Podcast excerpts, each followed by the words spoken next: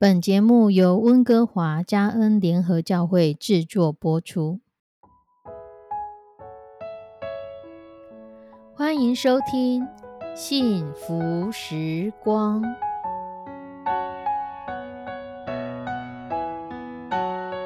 亲爱的弟兄姐妹平安，我是 Judy，很开心今天您收听这个节目。愿我们生命中的每一天都浸泡在上帝的恩典大能中，明白神要在我们生命当中的旨意，从神支取我们身心灵所需的一切养分。人生的道路上有神一路的相伴，这是一件何等幸福的事情呢？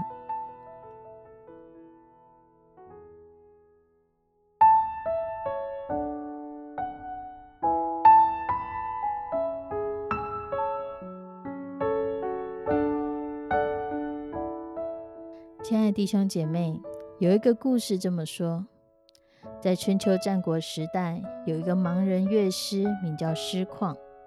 他从小双眼就失明，可是他不放弃任何一个学习的机会，所以他刻苦钻研古琴，加上不懈的努力，终于有所成就。当时的国王非常欣赏他，甚至封他官位，常常叫他到皇宫去演奏，一起讨论国政。成为国王非常信任的一个乐官。有一天，当师旷正在为国王弹琴的时候，他在演奏中听见国王在叹气。师旷的耳朵非常灵敏，他就停止了演奏，转向国王说：“大王，你有什么心事？为什么叹气呢？”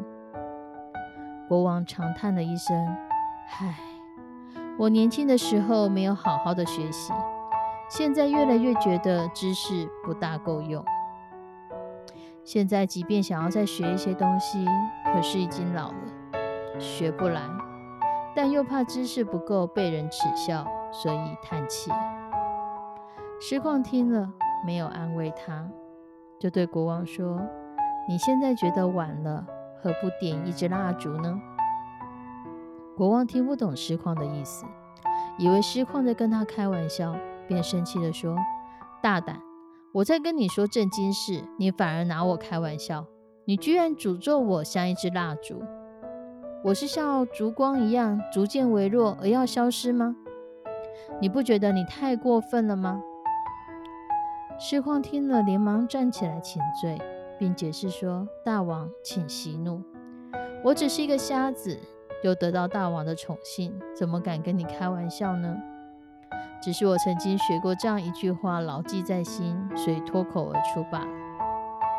这句话是说，在少年时候的学习，就像早晨刚升起的太阳，前途无量；在壮年时候的学习，就像中午的太阳，仍然可以有一番的作为。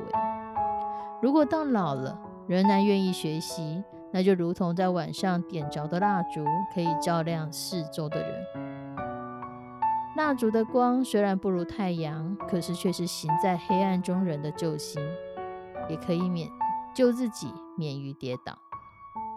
国王听了连连点头，喜怒而且微笑的说：“一点也不错，你说的太好了，我会听你的，就让我像蜡烛的光一样多多学习吧。”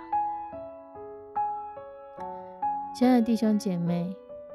常常，当一个人知道自己所知的有限，所学的不多，想要好好学习的时候，常常都是年老的时候。年少无知，靠着血气闯出一番天下；中年的时候，靠着关系也可以有一番作为；到老的时候，才知道其实人生浪费了许多光阴。可是，活到老学到老，同时学到老活到老的人。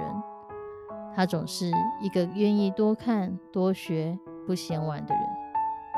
他会知道自己的不足，所以愿意去学习。身为基督徒，我们有一个非常非常棒的礼物，是圣经。提摩太后书三章十六节说：“圣经都是神所漠视的，在教训、督责、使人归正、教导人学艺，都是有益的。”圣经帮助我们。帮助我们，教训我们，使我们归正，使我们行事完全。在马可福音十二章二十四节，耶稣说：“你们所以错了，岂不是因为不明白圣经，不晓得神的大能吗？”当我们轻看了神，当我们不了解神的大能的时候，其实是因为我们不了解圣经，我们不明白圣经，所以我们把神看得太小了。我们看小了神的作为，把神的生命、把神的大能看得太小了。在路加福音二十四章四十四到四十五节，耶稣对门徒们说：“这就是我从前与你们同在之时所告诉你们的话。摩西的律法、先知的书和诗篇上所记的，凡指着我的话，都必应验。”于是耶稣开他们的心窍，使他们能明白圣经。求主帮助我们开我们的心窍，让我们明白圣经；开我们的心窍，让我们明白神做事的法则。神曾经帮助过这许许多多在圣经中记载过的人，神到如今仍然帮助我们。在使徒行传十七章第十到第十一节提到庇里亚。他说：“庇利亚这地方的人甘心领受这道，天天考察圣经，要晓得这道是与不是。”亲爱的弟兄姐妹，让圣经来帮助我们活到老学到老。每一次看圣经，人都会有不同的体会，或者是因为当时的处境、当时的环境、当时的身体状况。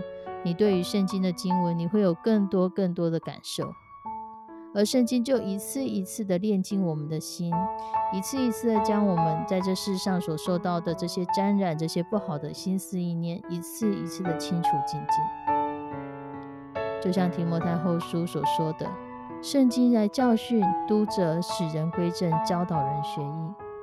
圣经在帮助我们，可我们也可以透过读圣经更认识上帝。你今天读圣经了吗？